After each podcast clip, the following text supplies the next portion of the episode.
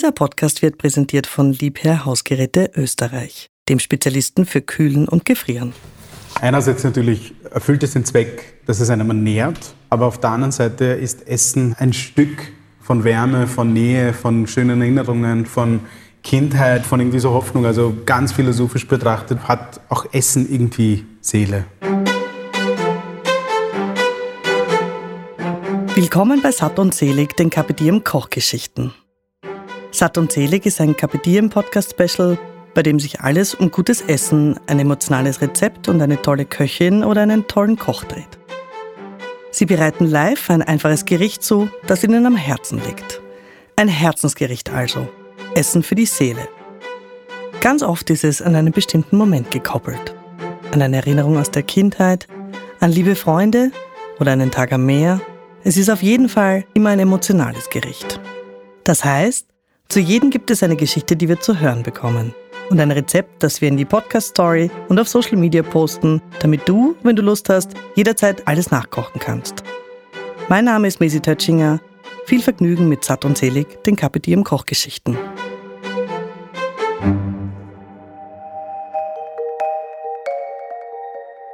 Hallo Simone, hallo Adi, herzlich willkommen bei einer neuen Folge von Satt und Selig, den KPDM Kochgeschichten. Ähm, ich bin heute zu Gast bei euch. Wer seid ihr? Simone und Adi Reimann, die Gründer von Karma Food. 2014 habt ihr gestartet mit der Idee eines Mittagslokals, aber vielleicht wollt ihr mal ganz kurz die Geschichte dahinter erzählen. Simone? Hallo Mesi, also wir freuen uns total erstens, dass wir dabei sein können. Schön, dass ihr bei uns im neuen Kitchen Collective seid.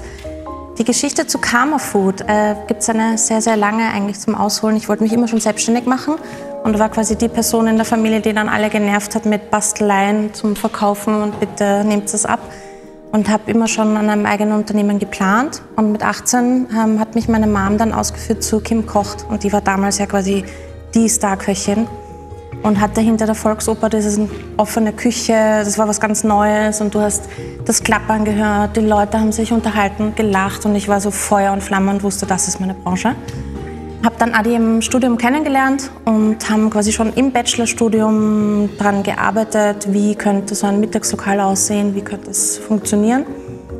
Dann haben wir gesagt, na, wir sind noch nicht ready, haben den Master dran gehängt und genau in den zwei Jahren haben wir alles Karma Food quasi geboren und alles ausgearbeitet und Prüfung abgeschlossen, zum Gewerbeamt alles angemeldet und ein paar Monate später hat der erste Laden aufgemacht. Und seitdem machen wir das und jetzt sind wir im neunten Jahr. Sehr schön, Wahnsinn. Kurz zusammengefasst, eine schöne Geschichte, aber Adi, vielleicht erzählst du mal kurz, was ist die Idee hinter Karma Food? Die Idee war es einfach, gesundes, unkompliziertes, schnelles Mittagessen anzubieten und das natürlich, wo jeder einfach immer weniger und weniger Zeit gerade zum Mittags hat dass wir gesagt haben, du sollst nicht länger als ein paar Minuten warten, dass du trotzdem eine vollwertige warme Mahlzeit auf die Hand kriegst. Und weil eine Dreiviertelstunde oder Stunde sich irgendwo reinsetzen, dann ein Getränk noch dazu holen, dann Hauptspeise und Nachspeise essen, das ist halt, ja, schaffen leider immer weniger. Und da haben wir einfach unsere Nische gesehen und haben uns halt immer mehr und mehr genau auf das eine Thema spezialisiert. Angefangen eben mit Mittagessen, äh, gesund und gut verträglich auch. Und daraus ist dann das Ganze rundherum auch gewachsen. So unsere Currypasten für zu Hause, die ganzen Gewürze, äh, der Webshop, die ganzen Kochkurse. Und das war halt von uns von Anfang an irgendwie so ein Anliegen, wir möchten Dinge machen, die Spaß machen, weil Daily Business wird irgendwann mal langweilig. Und es soll aber halt nie irgendwie langweilig werden. Und deswegen sind dann aus den einen kleinen Baum so viele verschiedene Äste haben sich irgendwie entwickelt. Und da freuen wir uns, dass wir tagtäglich mit all diesen Dingen eigentlich spielen können. Es ist wie so eine riesengroße Sandkiste. ein schönes Bild. Du hast es gerade gesagt, das ist über die Jahre gewachsen. Es gibt euch jetzt siebenmal in Wien, aber auch in Klosterneuburg. Für all jene, die jetzt gerade nicht in Wien sind, können über den Webshop eure Currypasten, eure Bücher etc. kaufen. Aber jetzt wäre es vielleicht einmal ganz wichtig zu erwähnen, wo wir heute hier stehen. Wir sind in Klosterneuburg, wir sind in eurer, also es nennt sich Kitchen Collective. Es ist ein wunderschöner Ort. Ich versuche ihn kurz zu beschreiben. In sehr schönen bunten Farben, rot, grün, blau. Ich könnte fast sagen, man hat das Gefühl, man steht da kurz irgendwo in Kopenhagen in einem netten Bezirk, in einem schönen äh, Lokal. Das ist aber nicht der Fall, sondern wir sind im Gewerbegebiet Klosterneuburg. Wie ist das hier entstanden und was ist das hier? Wir haben unsere tatsächliche Karma Kitchen schon seit vielen, vielen Jahren quasi quer gegenüber. Und uns wurde dann diese Location ähm, vor ein paar Jahren angeboten. Und wir haben so ja gesagt, wir brauchen unbedingt Platz. Wir platzen aus allen Nähten. Diese Produktionsküche, die quasi schon vom Vormieter da war, übernommen. Und im vorderen Raum dachten wir uns dann so, hm, okay, das könnten wir gut umbauen für unsere Kochkurse, Workshops, Eventlinien und dass wir eigentlich einmal so eine All-in-One-Lösung für uns haben. Wir haben jetzt auch zum ersten Mal ein Büro für Karma Food, was auch sehr cool ist. Und ähm, genau, der Umbau hat sich sehr, sehr lange gezogen und hat mir wirklich jegliche Nerven geraubt. Ich war echt kurz schon so im September letzten Jahres so, ich, ich gebe jetzt alles auf, das war's. Weil es ist circa alles schief gegangen, was schief geht. Ich mache ja immer alle Baustellen, also wir haben nie eine Bauleitung oder so, sondern ich mache immer alle Kammerfood-Lokale, beobachte ich mit den Umbauten und den ganzen Professionistinnen und das Interior Design. Und das war jetzt echt so, oh Gott, das klappt gar nichts, das soll irgendwie nicht sein. Und dann im November haben wir dann das eröffnet und gleich auch den ersten Kochkurs hier veranstaltet und jetzt liebe ich den Ort umso mehr. Wichtig war eben, was ganz Buntes zu machen und was Spaß macht. Und dass du dich eben nicht fühlst, als wärst du im Gewerbegebiet.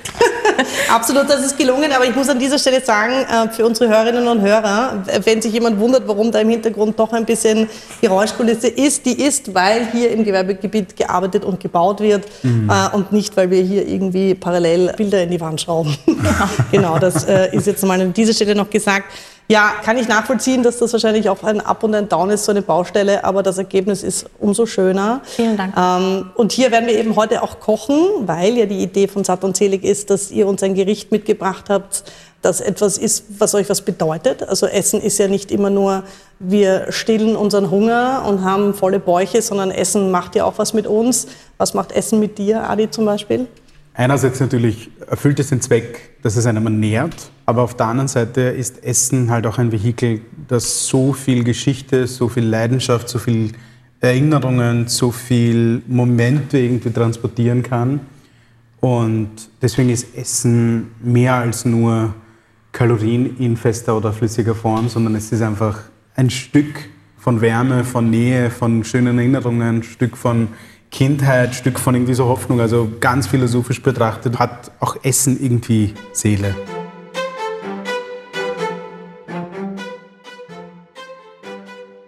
Vielleicht mal ganz kurz, Simone, was sehen wir denn hier alles, was ähm, heute verkocht wird? Also, wir haben wunderschöne rote Zwiebeln, dann ein paar Cherry-Tomaten, Jungzwiebel, Ingwer, Koriander, rote Linsen. Und dann haben wir, wie du siehst, indische Gewürzthalis, die ganz, ganz reich gefüllt sind mit den verschiedensten Gewürzen. Du kannst gerne mal ein bisschen Es duftet auch wahnsinnig herrlich, ja. Ähm, die sind ja dann auch der Main Act eigentlich dann mhm. im Gericht tatsächlich. Also gut, man könnte das ja. Das ist das Schöne an der indischen Küche, dass man einfach wirklich ins Volle schöpfen kann. Absolut. Und ähm, die indische Küche muss man jetzt an der Stelle auch mal sagen, das ist ein bisschen sozusagen Adi auch deinen Wurzeln zu verdanken. Deine Mama ist äh, aus Indien. Äh, nicht nur die Mama, sondern auch ich. Auch du? Ich bin in Indien geboren und aufgewachsen und bin mit 13 nach Wien gekommen und ähm, habe das Thema Kochen und gutes Essen eigentlich von meiner Kindheit dann irgendwie mitbekommen. Habe das aber nie so wahrgenommen, dass das irgendwie so meine Berufung irgendwo ist. Äh, wir haben in einer Großfamilie gewohnt, also es waren drei Familien in unserem Haus, wo wir gewohnt haben. Und das heißt, um drei Familien zu ernähren, brauchst du eigentlich schon so ein kleines Catering-Unternehmen. Und deswegen war das die Aufgabe von meinen Tanten und von meiner Oma immer, dafür zu schauen, dass alle 18 Mitglieder in den Familien immer richtig gutes Essen haben und genug Essen haben vor allem. Das heißt, in der Früh, bevor wir in die Schule gefahren sind, wurde schon angefangen zu kochen. Zu Mittag wurde dann wieder gekocht und am Abend, als wir dann von der Schule gekommen sind, war immer noch also die Glut in diesem Ofen war den ganzen Tag an. Es wurde immer irgendwie rundherum was getan, gekocht, gequatscht. Und wenn du halt mit solchen Sachen irgendwie aufwächst, dann kriegst du das voll mit und dann hat das Essen auch für dich ganz eine andere Bedeutung im Leben, als, wie gesagt, sich nur vollstopfen und satt fühlen. Ja, absolut, sensationell. Das Ganze beruht ja bei dir auch so ein bisschen auch in eurem Kochbuch auf dem Prinzip von Ayurveda oder schwingt yeah, immer wieder yeah. auch ein bisschen mit, oder? Das war ein spannender Zugang, weil das ist halt das, was du irgendwie, diese ayurvedische Ernährung kriegst du als Kind schon immer mit, ohne dass es aber wirklich einen Titel hat. Sondern das sind einfach so Weisheiten von den Omis, von den Tanten, die einfach beim Kochen beachtet werden. Und irgendwann, vor ein paar Jahren, sind wir dann draufgekommen, nee, es ist eigentlich alles in dieser Kategorie Ayurveda irgendwie einzuordnen. Und das hat mich dann besonders interessiert und habe dann noch die Ausbildung gemacht, wo ich mir dann einfach gedacht habe, siehst, das hat alles irgendwie einen Ursprung und das ist nicht einfach so Information, die weitergegeben wird, mhm. sondern es hat alles irgendwie so einen Sinn und Zweck, dass es einen Unterschied macht, wie man welche Gewürze kombiniert, wie man welche Zutaten kombiniert. Und ein großes Learning war halt für uns auch, dass Ayurveda jetzt nicht bedeutet, überall Kurkuma reinzugeben, sondern auch rote Rüben mit österreichischen Gewürzen können auch ayurvedisch zubereitet werden. Da geht es einfach nur darum, regionales Essen mit den regionalen Zutaten so gut wie nur möglich zuzubereiten. Und das versuchen wir bei uns irgendwie äh, zu integrieren, dass wir bei unseren Gerichten auf diese Gewürzvielfalt achten und vor allem auch auf das Thema Regionalität und Saisonalität auch äh, eingehen. Das finde ich großartig. Also ähm, ich würde sagen, weil mir jetzt schon fast ein bisschen das Wasser im Mund zusammenläuft und ich schon wahnsinnig gespannt bin, was jetzt produziert wird, ähm, gerne, dass wir vielleicht mal anfangen. Ja? Ja.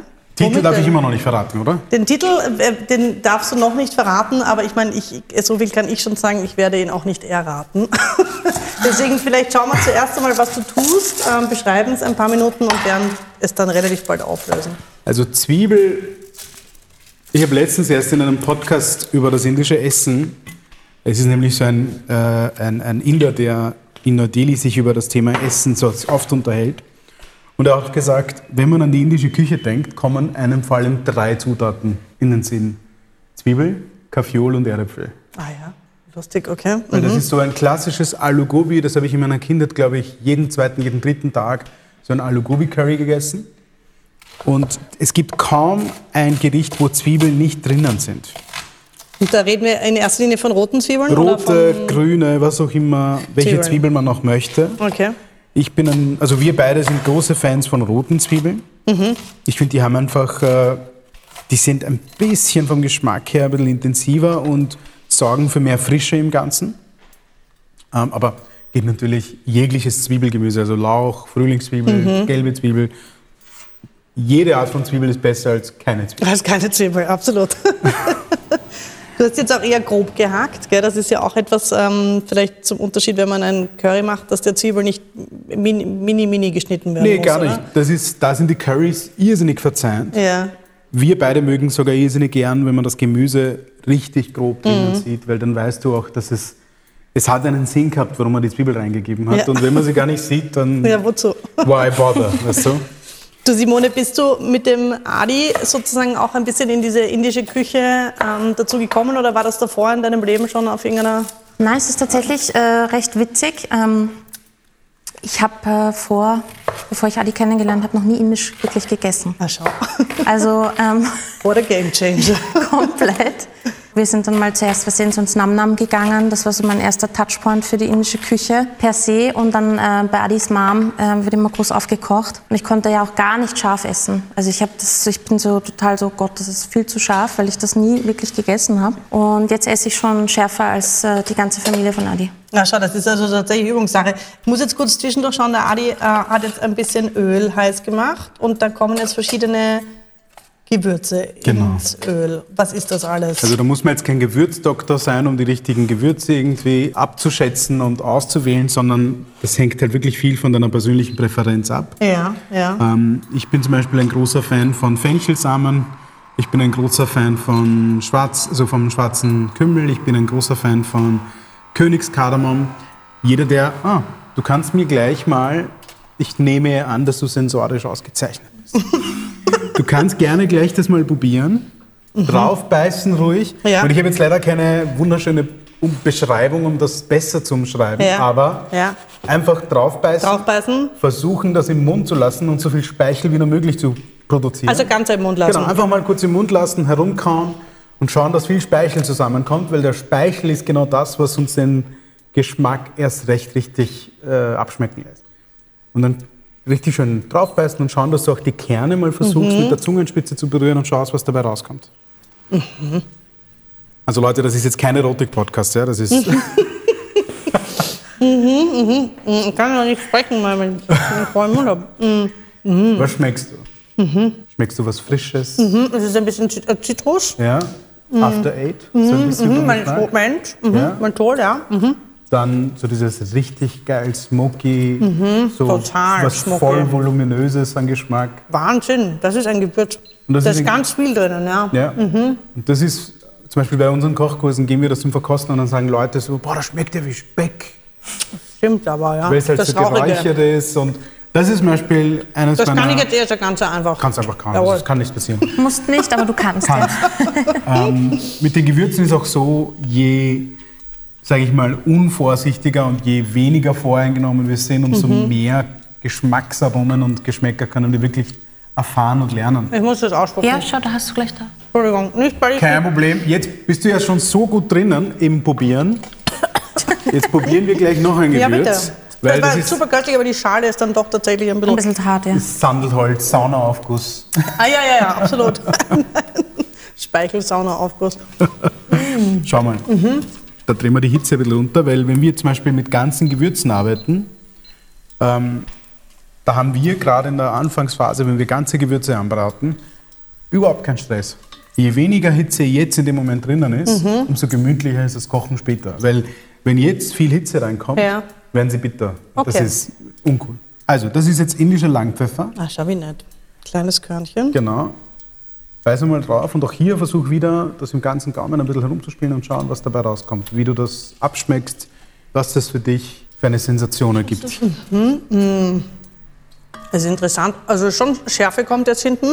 Aber was ist so die erste, Eher sogar eine Süße. ja, Eher sogar eine so Karamellnotige. so schwarze Lakritze, die du am, Oder Lakritze ist das, ja. Ich hätte es nicht zuordnen. Flughafen kaufen ja, ja, kannst, ja, oder? stimmt. Es ist sogar eher sowas in die Richtung. Und dann kommt schon die Schärfe.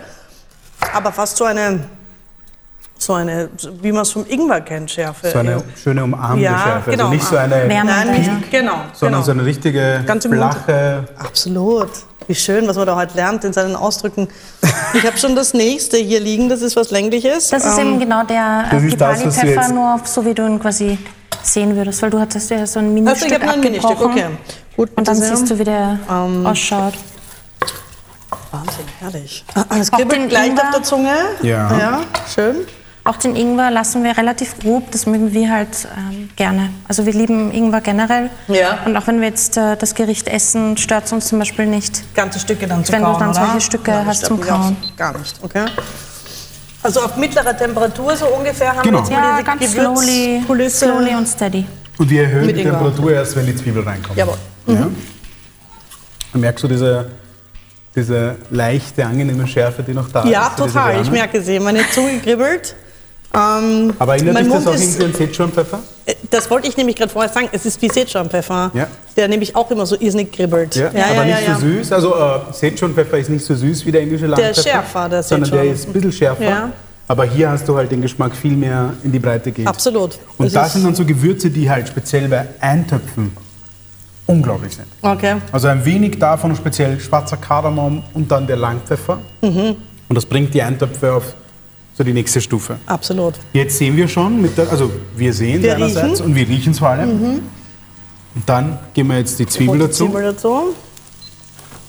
Und erst jetzt erhöhen wir die Hitze, weil die Zwiebeln Brutzelt's. lassen nämlich Wasser und mit dem Wasser kann uns jetzt eigentlich nichts mehr anbrennen. Genau, erst jetzt erhöhen wir die Hitze. Und während wir jetzt die Zwiebel leicht äh, anbraten und dass sie glasig werden, bereiten wir schon unsere Tomaten vor. Cocktailtomaten. Da kann man Tomaten nach seiner äh, Präferenz einfach nehmen, ob es jetzt Fleischtomaten sind, Cocktailtomaten sind, wie du möchtest. Okay. Und ich schneide sie auch eher gröber, nicht so fein, weil ich möchte, dass dann im, in der fertigen Speise dann Tomaten klar sichtlich sind. Okay. Da sind wir wieder beim grob geschnittenen, klar Genau. ersichtlichen Gemüse. Das macht Sinn. Also Man muss ja auch dazu sagen, äh, für alle, die das jetzt nicht sehen, diese Küche, abgesehen von ihrer Einrichtung, da sind auch die Details immer wahnsinnig entzückend ausgesucht. Sehr, sehr schönes Geschirr, schöne bis zu den Schneidebrettern. Äh, Ist das ein bisschen die Simone von euch beiden, weil du schon erwähnt hast, du bist fürs Interior Design hier zuständig. Ähm, ist das eine Leidenschaft von dir auch, Simone? Auf jeden Fall. Eigentlich eine wirklich, wirklich große Leidenschaft. Ich glaube, ich hätte das auch gerne beruflich äh, tatsächlich gemacht und bin dann froh, dass äh, wir mit Karma Food dann die Lokale aufgemacht haben, wo ich mich dann bei jedem Mal austoben konnte. austoben konntest. Ja, und ich meine, es gibt ja den Spruch, ähm, das Auge isst mit. Und das ist ja auch bei euch einfach wirklich immer diese Kombination aus den bunten Farben, Essen, äh, Gewürzen und dann auch irgendwie das Schöne rundherum. Voll, ich finde, das Ästhetische beim Essen ist einfach auch ganz, ganz, ganz wichtig und essentiell. Und man merkt ja dann auch, man soll mit Liebe kochen und aber auch mit Liebe anrichten und hosten und Gastlichkeit und das merken dann die Leute halt durch und durch. Ja. Weil man einfach mitdenkt und nicht einfach nur, so da ist jetzt das Essen, there you go. Es soll ja Kulturen geben, wo man sich ja zum Essen nicht einmal hinsetzt. Ja, wo Leute ja irgendwie im Stehen in der Küche, ich sage jetzt nur, ich glaube sogar die Amerikaner nehmen sich zum Teil nicht mal Zeit, irgendwie sich mal einen Sprung hinzusetzen und mit der Familie zu essen. Voll. Das ist ja dann eher das Gegenteil von dem, was du beschreibst. Ja, genau. ähm, wir sind sehr, sehr gerne äh, Gastgeberinnen und äh, laden auch gerne Leute zu uns nach Hause ein und natürlich jetzt auch hier ins Kitchen Collective, wo wir einfach auch schauen, dass wir Köche und Köchinnen von überall her einladen und mit denen Veranstaltungen machen. Jetzt war zum Beispiel Kayla aus Kopenhagen da, die ich kennengelernt habe und ähm, wir haben echt super coole Dinnerpartys geschmissen und die Leute lieben das einfach. Ja. Wenn, mir sind auch Community-Tische auch sehr, sehr wichtig. Weil im Endeffekt kommen alle als Fremde teilweise und gehen dann als Freunde und Freundinnen und man unterhaltet sich miteinander und tauscht sich aus. Und Family Style, das mag ich einfach extrem gerne, weil man dann wirklich sagt, hey, gibst du mir diese Speise, gibst du mir diese Speise und dann kommt halt eine Interaktion auch durchs Essen zustande, anstatt dass jeder über sein Hauptgericht Ja, sitzt. sitzt und alleine dann sozusagen Genau. mit sich ist. Absolut. Kann ich gut nachvollziehen. Ähm, was ich jetzt gerade nicht nachvollziehen kann, ist, was der Ali gerade macht. Du hast die Tomaten zu den Zwiebeln und den Gewürzen Ganz genau. hinzugefügt. Und jetzt ist da noch was passiert. Kurkuma ist Jetzt rein. ist so ein mildes Chili-Pulver ist noch reingekommen. Dann habe ich Kurkuma reingegeben, Currypulver habe ich dazugegeben und ein bisschen Salz habe ich schon reingegeben, damit eben die Tomaten und die Zwiebeln noch ein bisschen mehr Wasser lassen können, bevor wir das dann mit Wasser wirklich aufgießen. Und, Okay. äh, schauen wir, dass wir die Tomaten noch ein bisschen in dieser Mischung anrösten, in, damit sie ein bisschen Wasser lassen können. Und dann machen wir, dass wir das da mit Wasser aufgießen. Das Wasser habe ich, genau, da habe ich das Wasser hingestellt. Und sobald das fertig ist, bringen wir das Wasser mal noch ganz kurz zum Kochen. So, jetzt kann man das schon mit Wasser aufgießen. Also ich glaube, wir müssen dann jetzt tatsächlich irgendwann einmal den Namen des Gerichtes äh, verraten, weil die Chance, Misi, dass ich was das errate... du? An dieser Stelle eine kurze Unterbrechung in eigener Sache. Genauso wie unser heutiges Kochteam legt auch unser Partner, Liebherr Hausgeräte Österreich, großen Wert auf Nachhaltigkeit in der Küche. Denn wenn es darum geht, Energie zu sparen, sind die Liebherr Kühlschränke echte Effizienz-Champions. Sie brauchen wenig Strom, bieten viel Platz für deine Lebensmittel und haben eine lange Lebensdauer. Und jetzt geht's zurück an den Herd. wahrscheinlich irgendeine Form von Curry, und, äh, aber, aber dass ich jetzt den Namen euch sagen könnte, das, das, da Also das hätten wir schon lügen. erwartet, weil die, das hätten wir wirklich Schlecht erwartet. vorbereitet Genau, hier. genau. Ganz, Stimmt, ganz, ich hätte das Kochbuch eigentlich noch ein bisschen.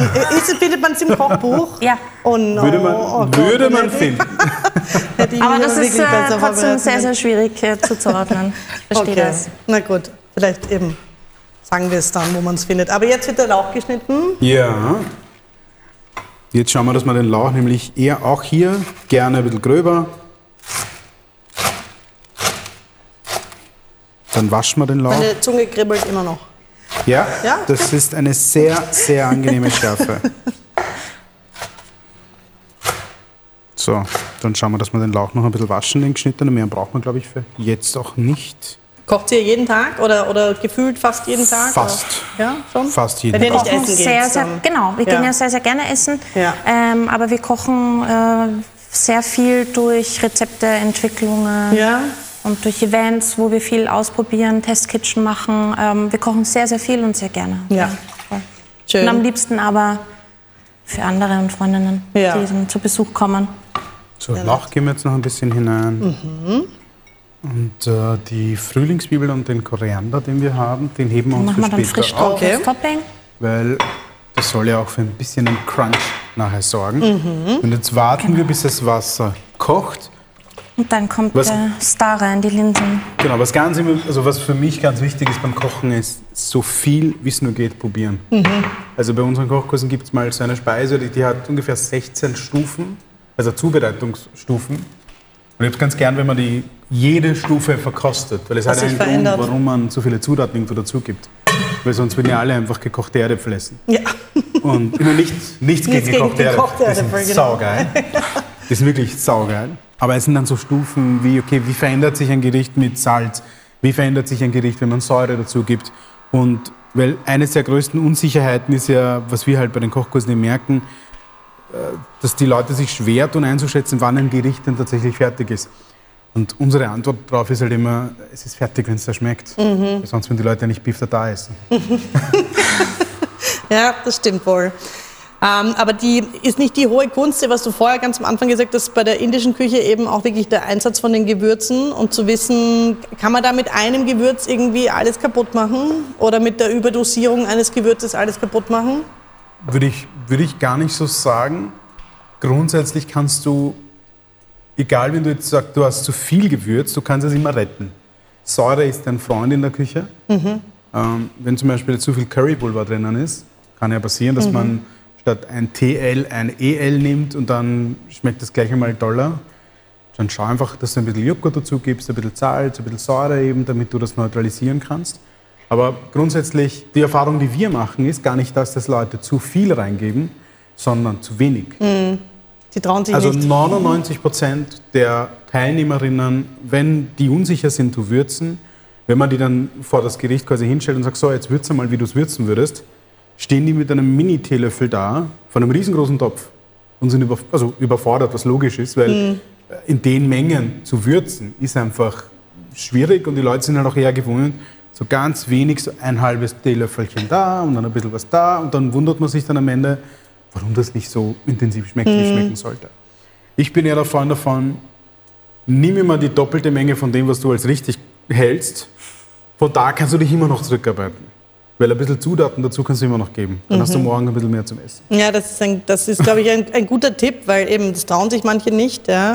Ähm, aber wenn man richtig Geschmack reinkriegen will, dann Ja. lieber, ja. Und eben schauen, dass man immer äh, so Sachen wie Essig, Frische Zitrusfrüchte. frische Zitrone, dass du solche Dinge immer zur Hand hast, weil damit kannst du immer ein bisschen deinen Geschmack abrunden zum Schluss.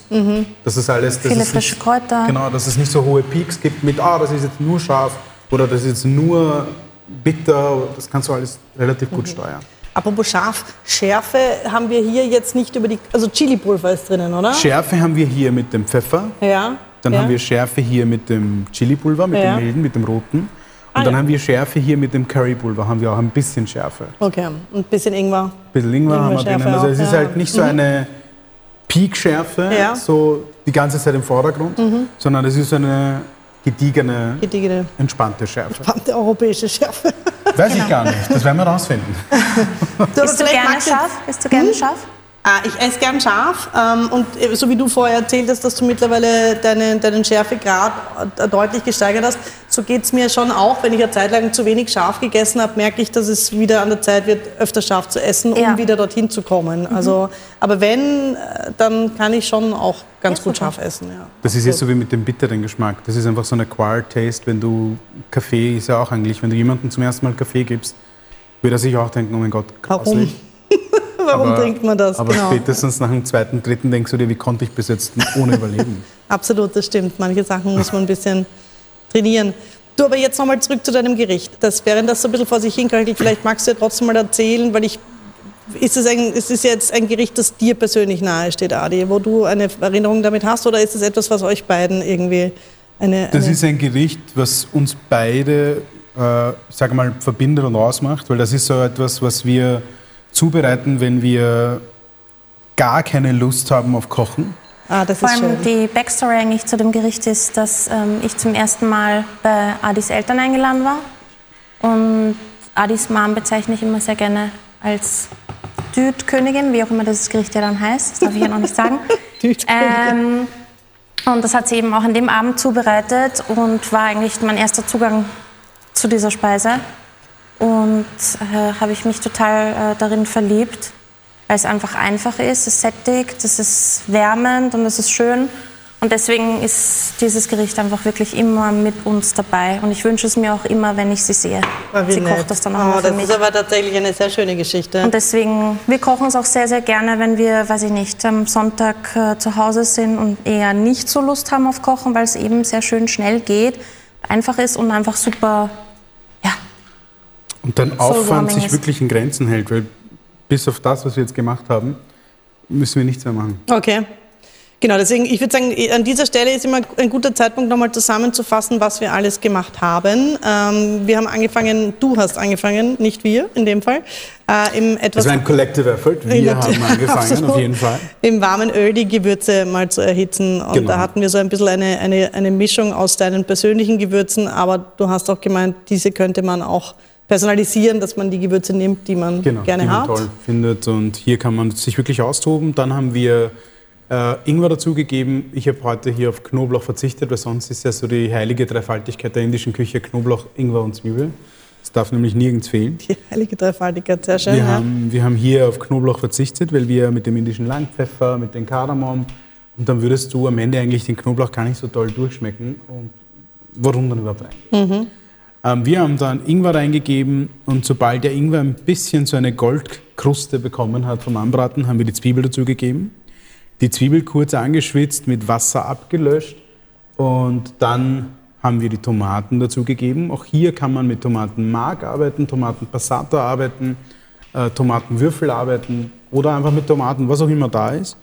Dann haben wir das Ganze mit ein bisschen Wasser aufgegossen, haben dann die Gewürze dazugegeben, Salz, äh, Chilipulver, Currypulver, Kurkuma. Und dann haben wir geschaut, dass das Wasser köchelt und sobald es gekocht hat, haben wir schon die Linsen hineingegeben. Und jetzt warten wir eigentlich nur, äh, müssen nicht einmal daneben stehen. Jetzt warten wir, bis die Linsen sich komplett mit Wasser angesaugt haben. Mhm. Und wir haben hier eine Mischung aus roten, gelben und Munglinsen. Mhm. Und das Tolle an diesen Linsen ist, dass sie ein Verhältnis von ca. 1 zu 5 brauchen. Mhm. Das heißt 100 Gramm Linsen, 500 Milliliter Wasser. Mhm. So. Ah, man hört das auch. So.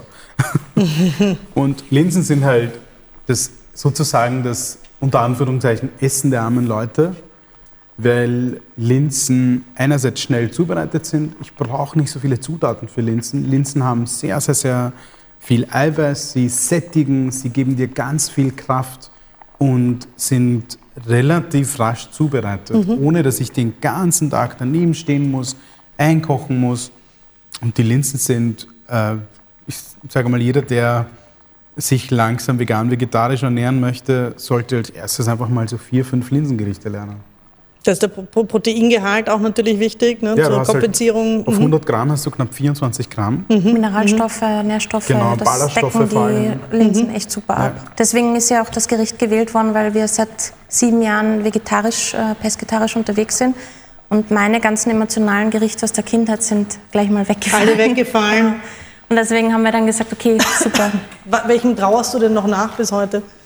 Tafelspitz ja. habe ich extrem gerne gehabt. Mhm. Ähm, und dann noch so Bratwurst mit Senf und Sauerkraut. Gut, die kann man heute zumindest irgendwie Das kann man sich relativ gut, äh, gut, ersetzen, genau. Genau, die Bratwurst, ja. Also bei ja. mir Fleischlaberl. Chicken Nuggets. Die Chicken Nuggets. Ja. Das ist so. Dazu ja. muss man sagen, ich habe auch eine Zeit lang bei McDonalds gearbeitet während meiner Gymnasiumzeit.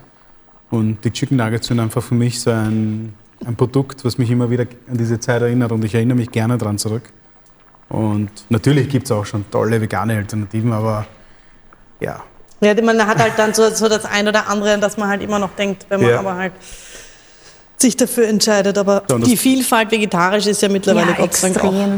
So, und das Tolle jetzt bei Geht den Linsen eigentlich per se gar nichts mehr ab. Ja. Wir können jetzt eigentlich die ganze Zeit weiterquatschen und die Linsen kochen sich selbst. Und was nicht fehlen darf natürlich, sind Rotis. Rotis? Rotis, das sind so ganz flache Fladenbrote. Mm, das machen wir jetzt auch noch. Das ja. machen wir jetzt oh, auch noch. Da habe ich den Teig schon vorbereitet. Wie schön. Ähm, meine Oma hatte zwei Zitate, für die sie bei uns in der Familie berühmt ist. Ein Zitat war, der einzige Grund, warum wir überhaupt alles riskieren, arbeiten und so quasi diesen Struggle of Life auf uns zunehmen, ist einfach Ruti. Dass du am Ende des Tages was Gescheites am Essen hast. Ähm, die zweite berühmte Sage von meiner Oma, ich weiß nicht, ob man jetzt so sagen kann, sie war eine passionierte Köchin und sie hat immer gesagt, mit den richtigen Gewürzen könnte sie uns sogar Scheiße zubereiten und würden es essen. ja, die machen es halt aus, die Gewürze, oder? Auf Genau. was man da rumkaut, weiß man oft Weiß nicht. man oft nicht. aber, aber das rundherum ist halt die Würze. Ja, ja, das macht natürlich Sinn. Ich habe jetzt gesehen, was da alles drinnen ist Ja, in dem Fall. sehr gut. Ich hole uns jetzt mal eine, eine Keksdose. Wie lange lasst ihr das so köcheln, Simone? Im Normalfall, wenn ihr am Sonntag da irgendwie so. So 20 Minuten. Ah, okay. Das geht echt schnell, ja. Und wie gesagt, du müsstest eigentlich jetzt nicht wirklich die ganze Zeit dabei stehen und umrühren. Es ist ein sehr genügsames Gericht. Also, diese verräterische Keksdose, Ja, die gibt es in fast allen indischen Familien zu Hause. Nur sind da nie Kekse drinnen. Es sind zwei Sachen drinnen. Nähzeug? Entweder Nähzeug oder Mehl, Mehl. damit man die Teiglinge quasi mit Mehl umwälzen kann, damit man das alles nicht voll Wie praktisch. Ja. Okay, das, also liebe Leute, one of the best hacks ever. Eine Keksdose mit Mehl, wo man drinnen wälzen kann. Ja. Wie genial. Also es sind nie Kekse drin. Ja, das, das Du fragst ähm, dich immer, Ja. warum gibt es diese Keksdose zu Hause, wenn da nie Kekse drinnen waren? ja, weil sie praktisch für alles andere ist. Ja, aber wo sind die Kekse hingekommen? Ja, die waren Wir haben sie nicht gegessen. Ihr habt sie, ja gut, wahrscheinlich, der Hausgeist. der Hausgeist war's. Dann, wenn du wieder kommst, äh, Adi, würden wir gerne den Namen von dem Gericht erfahren. Ja. Ich glaube, das müssen wir jetzt irgendwann mal Auflösen. Weil sonst werde ich hier schon bekannt, während der Holger da immer relativ schnell schon zur Sache kommt mit den Kollegen in den anderen Podcast-Folgen, dauert das bei mir immer fast bis zum Ende. Der Spannungsbogen ist gewaltig.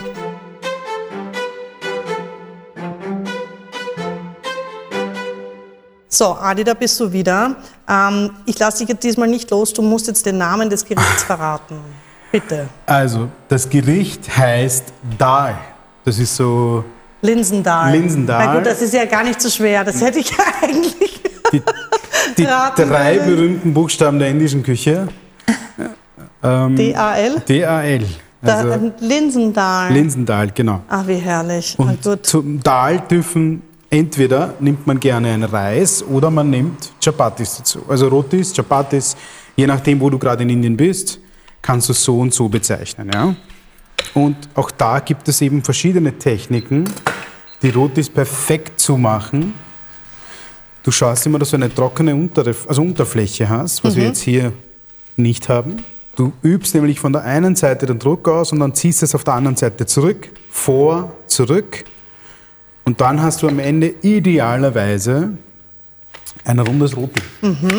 Und dann schaust du, dass du diesen ganzen überschüssigen, das ganze überschüssige Mehl, kannst du das nämlich so abklopfen von der Indem du es linken hin und Seite. her in den Händen klatscht. Genau. Wir machen nämlich deswegen ungern Rotis bei unseren Kochkursen, weil du siehst, der Teig, also das Mehl ist, Ist überall. Aber sagst du mir trotzdem, wie der Roti-Teig funktioniert? Das ist, äh, Weil du hast ihn ja jetzt schon für uns vorbereitet Das gehabt. ist Mehl und Wasser. Ah, Nur und Mehl warum und ist das so ein bisschen Das ähm. Mhm. kriselig? Wir haben ein Vollkornmehl hier in dem Fall. Und das Verhältnis Vollkornmehl, Wasser? 50. So 50, 50. Du kannst, wenn du mal so reingreifst, du merkst es so, das ist Ja. ein relativ fester Teig. Das ist ja großartig. Leute, das ist ja irrsinnig. Also das sollte man wirklich zusammenbringen, dass man Mehl und Wasser mischt und dann Genau. einen Teig macht, eine Keksdose mit Mehl parat Genau. stehen hat und auf einer trockenen, weil die hier ist jetzt in dem Fall unabsichtlicherweise ein bisschen nass, ähm, Fläche das, Aber das kriegen wir rund... Ja, ja, das ist ja für dich äh, Das geht. kein Die Thema. Technik, um den Teig auch zu falten, ist nämlich auch eine spezielle. Also, du nimmst nämlich den Teig da so in die Hand, Mhm. drückst ihn vor und ziehst ihn so wieder zurück. Mhm. Um 90 Grad drehen, in die Hand klatschen, zurück, zurück und zurück. Okay, sehr gut. Da werden wir dann nachher auf jeden Fall noch ein Video davon machen Machen und das kann man dann auf unserer Instagram-Seite nachschauen. Ähm, und dann, wenn du den Teig äh, gerundet hast, da ist schon das erste Roti ist schon in der Pfanne. Kommt in Genau. die Pfanne was dazu oder Gar nicht. nur Hitze? Nur Nur Hitze. Hitze. Also Nur das ist Hitze. so wirklich basic, kein Fett, kein Salz. Das ist wirklich ein absolutes Basic Roti. Perfekt. Ein Basic Roti. Ein- Wenn du sagst, ähm, Indien, äh, sozusagen aus der Gegend, je nachdem, wo man ist, nennt man es anders. Roti, aus welcher Gegend ist das in Indien? Das ist jetzt Nordindien, wo ich herkomme, aber Mhm. es gibt Chapatis, es gibt Naans, es gibt Paranthas. Also da gibt es, wenn es in Indien was gut gemacht wird, dann sind das Beilagen Mhm. und Snacks. Indien ist das Land der Snacks. das Land der Snacks. Ein Traum. Also was wir aus Kichererbsenmehl alles machen können, Leute, das könnt ihr euch nicht vorstellen. Cool. Das geht so ein bisschen auf in der Mitte. Ne, Genau das. Brot. Das ist dann so dein äh, Qualitätsbeweis. Ja, Wenn es richtig schön aufgeht, dann hast du es richtig gemacht. okay. Und das dreht sich dann im Kreis aufgrund der Druckunterschiede. Und dann hast du am Ende idealerweise sowas perfekt Rundes. Wie schön. So in den alten Sagen ist es sogar so, dass das quasi ein Test war, ob die Frau heiratsfähig ist, weil wenn das Roti perfekt rund ist, dann passt das schon. Dann passt das schon. Also bei mir wäre es noch nicht ganz so weit, ich müsste noch üben. Oh, ja, ja, ja, ja. Du, und holst du dir bis heute noch ähm, äh, Kochtipps von deiner Mom? Ja, Ja? Meine du bist Mom noch nicht ganz fertig sozusagen mit allen, was Mom ist, was das Kochen angeht, irrsinnig interessiert. Sie hat seit ein paar Jahren YouTube für sich entdeckt. Mhm.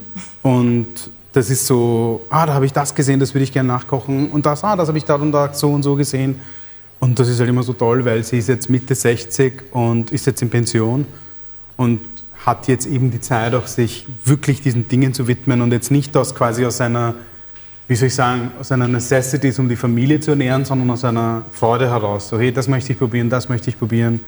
Und das Tolle ist, wir kommen halt in den Genuss, dass wir sagen können, hey Mom, könntest du uns mal das und das machen? Herrlich, ja.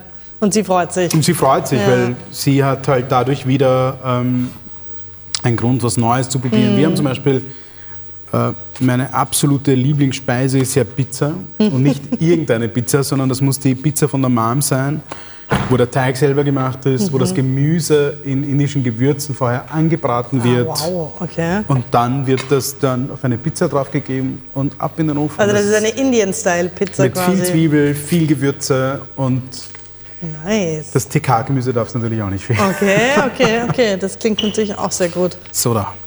Sehr schön schaut das Die aus. Farbe, also das ist der Vorteil vom Vollkornmehl. Wie du siehst, es ist Na super, bitte. crunchy, aber trotzdem weich. Und dadurch, dass wir nur die Hälfte an Wasser drinnen haben, haben wir ein super, eine Und die super Hitze von der Konsistenz. Pfanne war jetzt auch so auf mittlerer, Mittel, ja, mittlerer genau. Stufe, Genau. oder? Ja, da muss man schon ein bisschen aufpassen, dass es nicht zu heiß ist, weil sonst kann es natürlich schnell ne? anbrennen. Genau. Okay.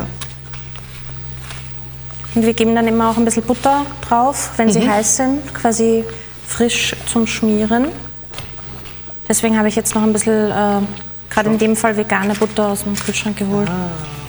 Also du hast jetzt äh, die Butter genommen als ein Ganzer, das ähm, Roti nochmal schön eingebuttert Genau. und die eine Seite, ja perfekt, und drehst dann immer sozusagen so das Roti aufs andere, dass Genau. die Butter von beiden Seiten... Dass sie sich ein bisschen unterstützen können noch. Ich glaube, unser Dahl schaut auch schon sehr gut aus inzwischen, oder? Es duftet auch alles wirklich herrlich. Es wird, es wird. schaut gut aus. Du kannst aber gerne mal mit dem Löffel reingreifen und probieren. Brennen gerne. heiße. Ich gebe dir gleich ein. Sehr gerne mache ich das.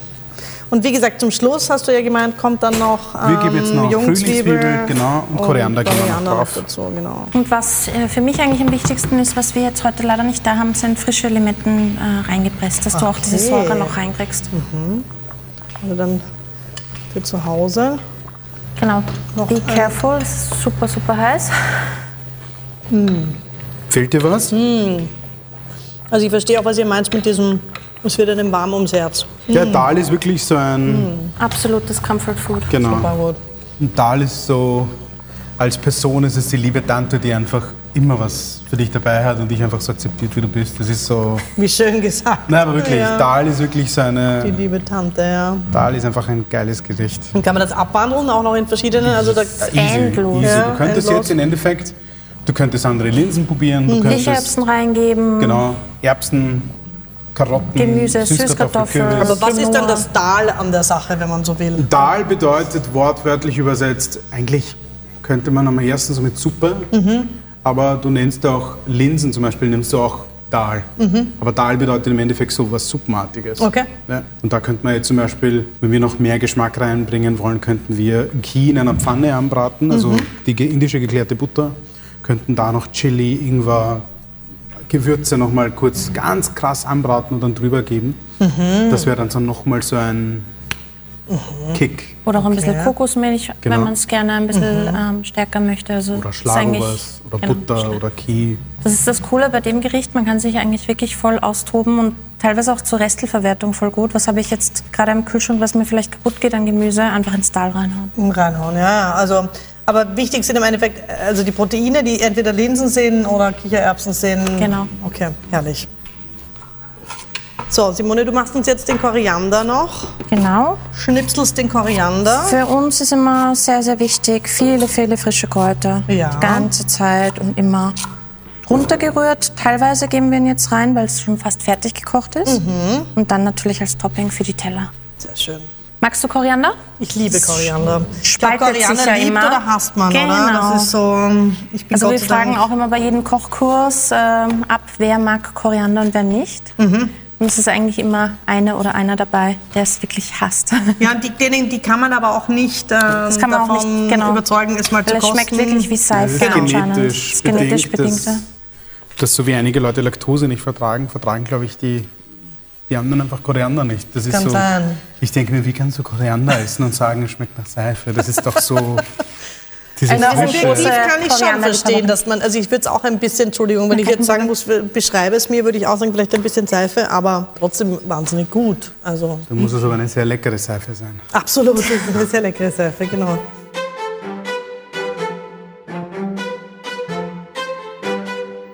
So, jetzt hast du die letzten Rotis gemacht, Genau. Roti fertig. Fertig. Genau aus dem Teig könnte man auch so Nudeln machen, dass wir den einfach in so Streifen schneiden und die Nudeln in Wasser kochen. Also dieser Teig ist wirklich unglaublich Vielfältig. vielseitig. ja. Also dieser 50 Prozent mit Vollkornmehl und äh, 50 Prozent Wasser. Echt ein guter Teig.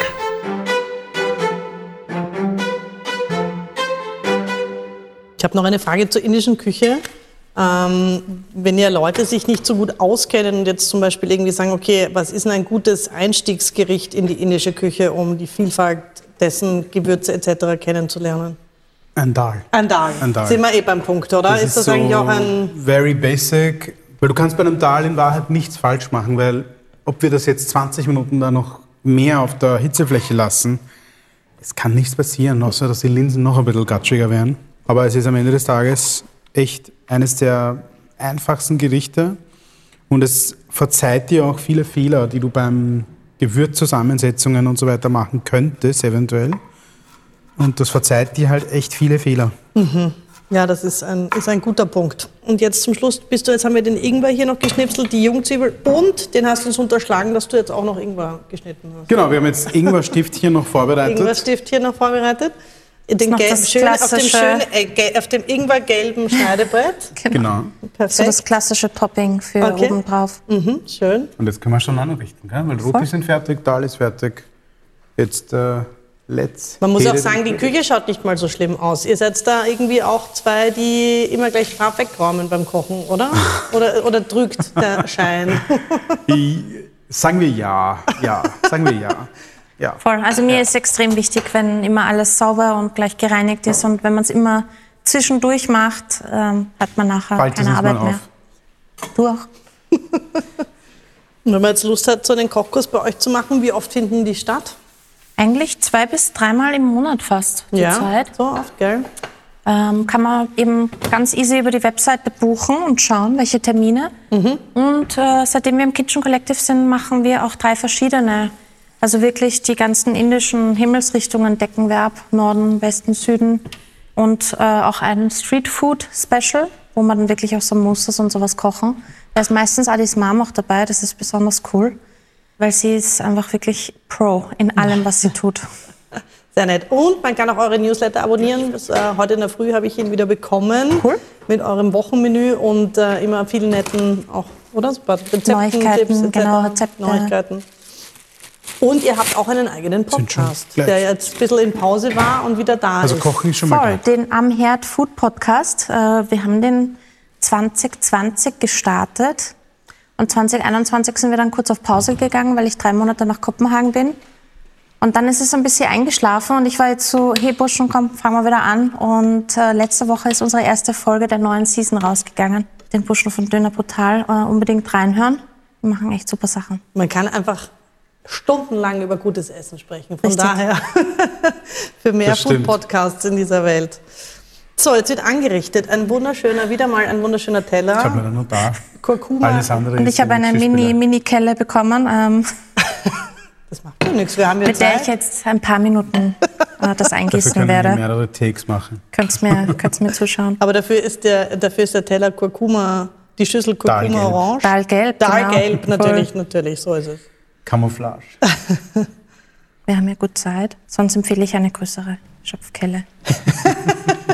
Man muss nämlich dann aber Das echt aufpassen. was mit den. Farben, mit Curry und Kurkuma, mit Kleidung. Also du bist sehr, sehr gefährlich Ja. hier. Ich versuche nämlich das wirklich langsam zu machen, weil sonst äh, hat man echt Probleme mit den Flecken. Kurkuma-Farben, ja. Das geht dann echt nicht mehr raus, ja.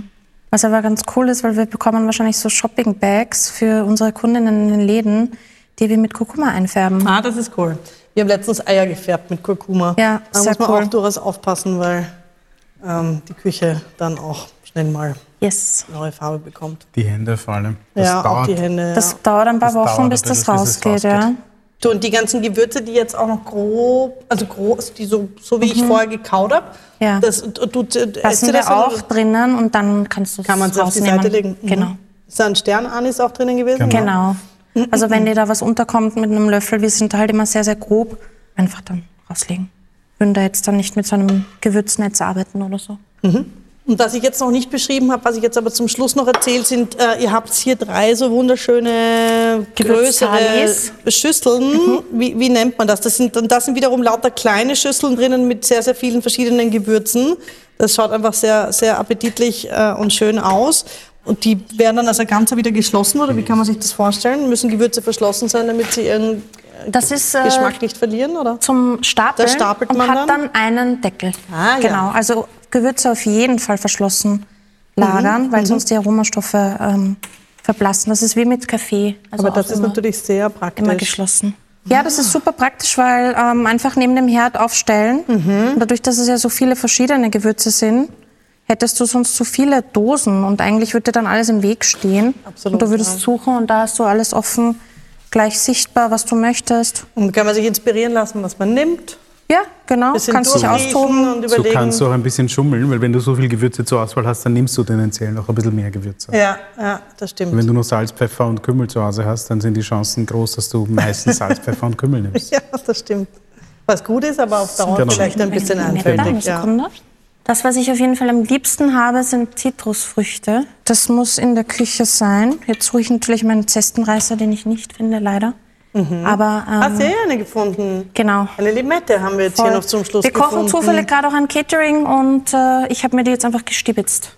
Sapperlot. Und sonst hätte ich eben meinen Zestenreißer und hätte noch frische Zeste. Limettenzesten reingerieben. Und ähm, wir pressen dabei jetzt noch den Saft drüber, weil die Säure ist einfach auch wirklich sehr, sehr wichtig und essentiell bei dem Gericht. So, wie schön. Und da bist du nämlich auch nicht zimperlich. Da wird so eine ganze halbe, ganze halbe äh, Limette, da wird da schön, richtig Genau. schön reingequetscht.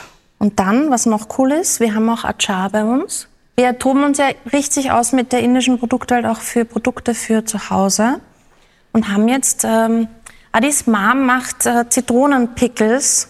Das heißt, das sind fermentierte indische Zitronen und das ist so unser neuestes Produkt. Und da bin Zitronen Achar heißt das. Genau.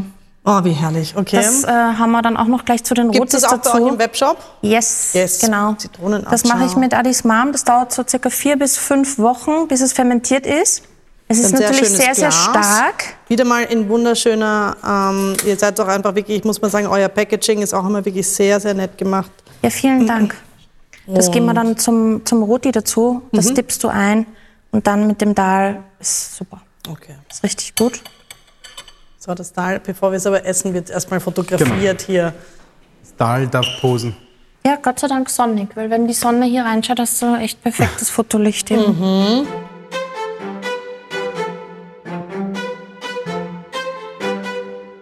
Jetzt ist es endlich soweit. Das Gericht ist fertig. Wir können kosten. Ähm, wenn's, also es duftet schon so. Wir haben jetzt nur hier am Tisch, finde ich, kein Besteck.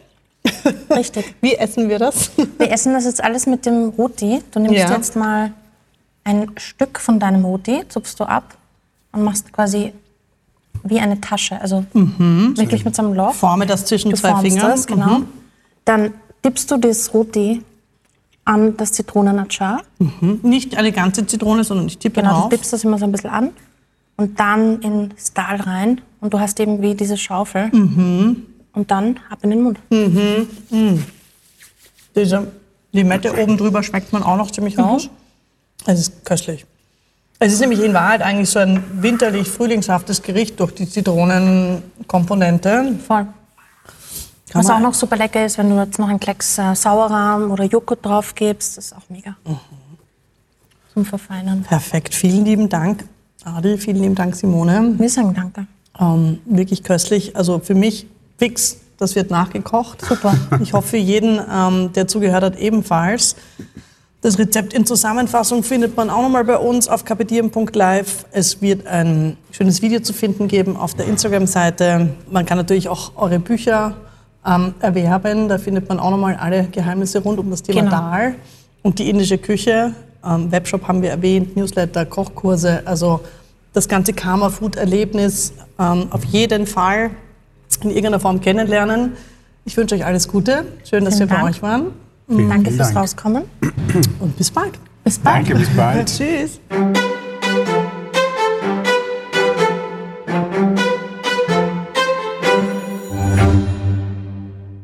Dieser Podcast wurde präsentiert von Liebherr Hausgeräte Österreich, dem Spezialisten für Kühl- und Gefriergeräte.